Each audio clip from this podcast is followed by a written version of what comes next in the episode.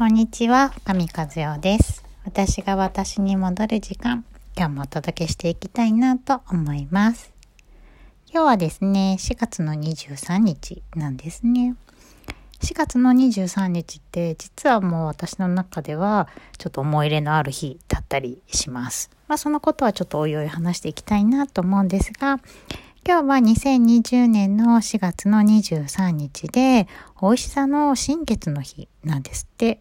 じゃあ私はね、実は星のことはそんなに詳しくはないので、ちょっとググってもらえるとどういうことなんだろうっていうのは詳しくよくわかると思うんですけど、まあ新月って、まあ様々なことをこう一度、まあゼロにして、まあ再スタートするのに適してる日なんですって。なので新しいことをスタートしたり、あとは新月ってお願い事をするといいって言われていて、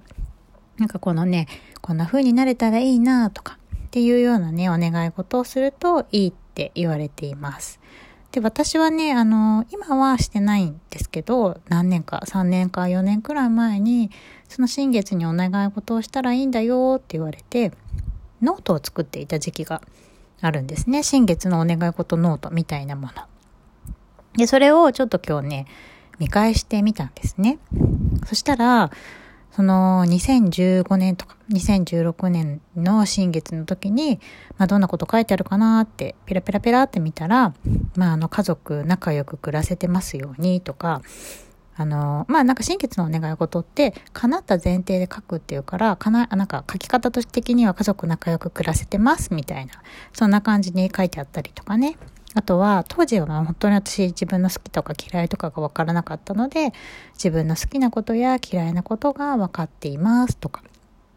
そんなことが書いてありました。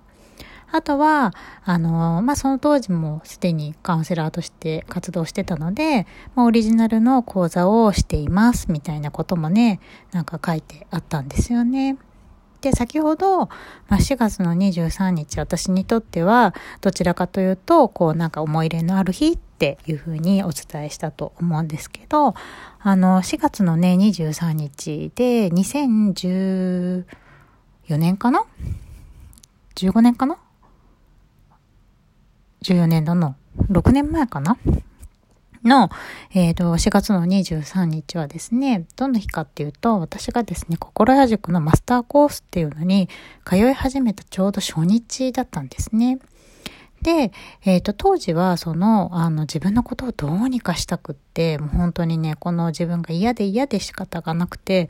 もう本当に毎日のように過去のことを後悔して、あれ言わなきゃよかったなとか、あなんでこんなに人と比べてうまくいかないんだろうとか、ずっとずっとなんかそんなことを考えていて、で、まあその自分をね、どうにかしたいなと思って通ったのがその心屋塾のマスターコース。なんですね。まあ17期なんですけど。で、その時に、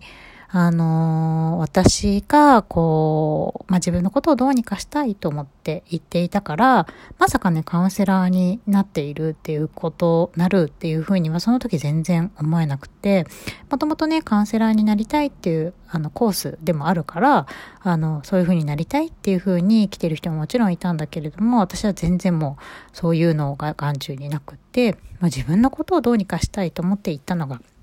それだったんですね。なんだけど、まあ、気づいてみたら、6年後自分が、あ、なんかそんなことやってるんだなーっていうふうにね、なんか今日改めて思ったりしましたね。で、今って、その2020年の4月の23日の今って、まあ、あの、コロナの状況もあって、まあ、先も見えないし、未来どうなるかわからないっていうふうに言われているけど、じゃあ逆に言ったら、私たちが未来を分かっていた時ってあるのかなってちょっと今日思ったんですよね。こんな風に未来がなるよっていう風に分かっている時ってあったのかなって思って。まあ、もちろん社会情勢的に今と昔は違うけれども、その6年前に私がマスターコースに行った時も、まさか自分がカウンセラーになるとは思っていなかったし、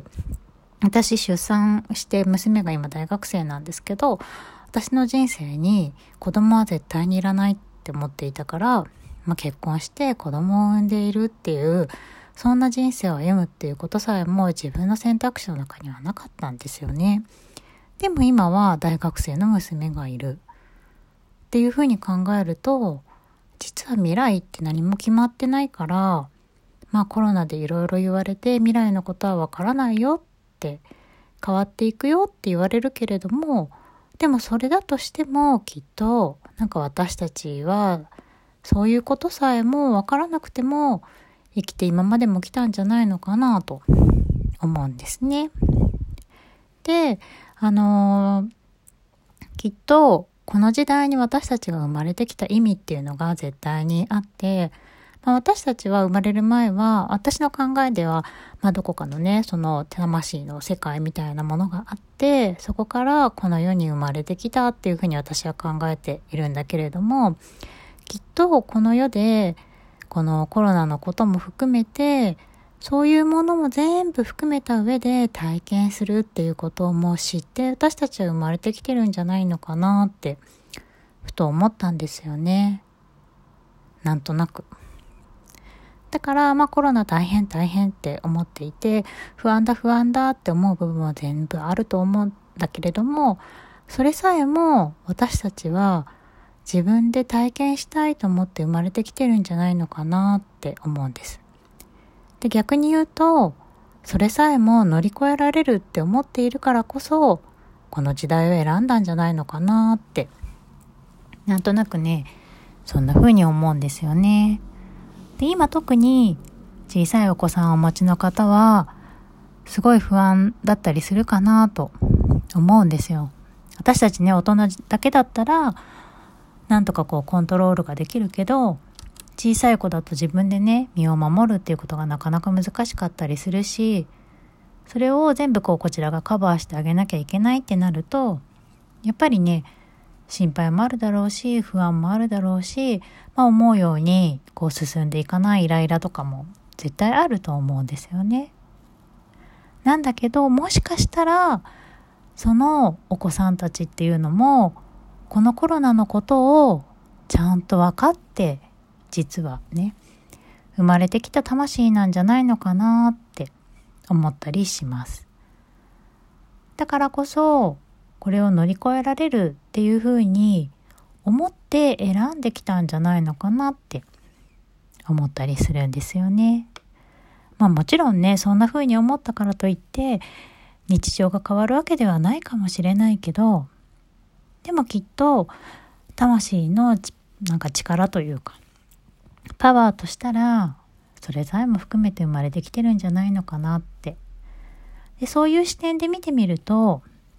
もちろんねやることはちゃんとね予防とかした方がいいかなと思うけれどもそういう視点で見てみるとその子たちの生命力の強さとかその子たちの生きる強さみたいなものをちょっと信じれるようになるんじゃないのかなって。思うんですよね。もちろん今生きている私たちにとってもまあ、このコロナの状況いろいろあると思うけれどもそれさえも含めて生まれてきてるんじゃないのかなって。なんとなくね今日はそんなことをお伝えしたくなってお届けしてみました。また何かあったら教えていただけたら嬉しいです。ではまたね。バイバイ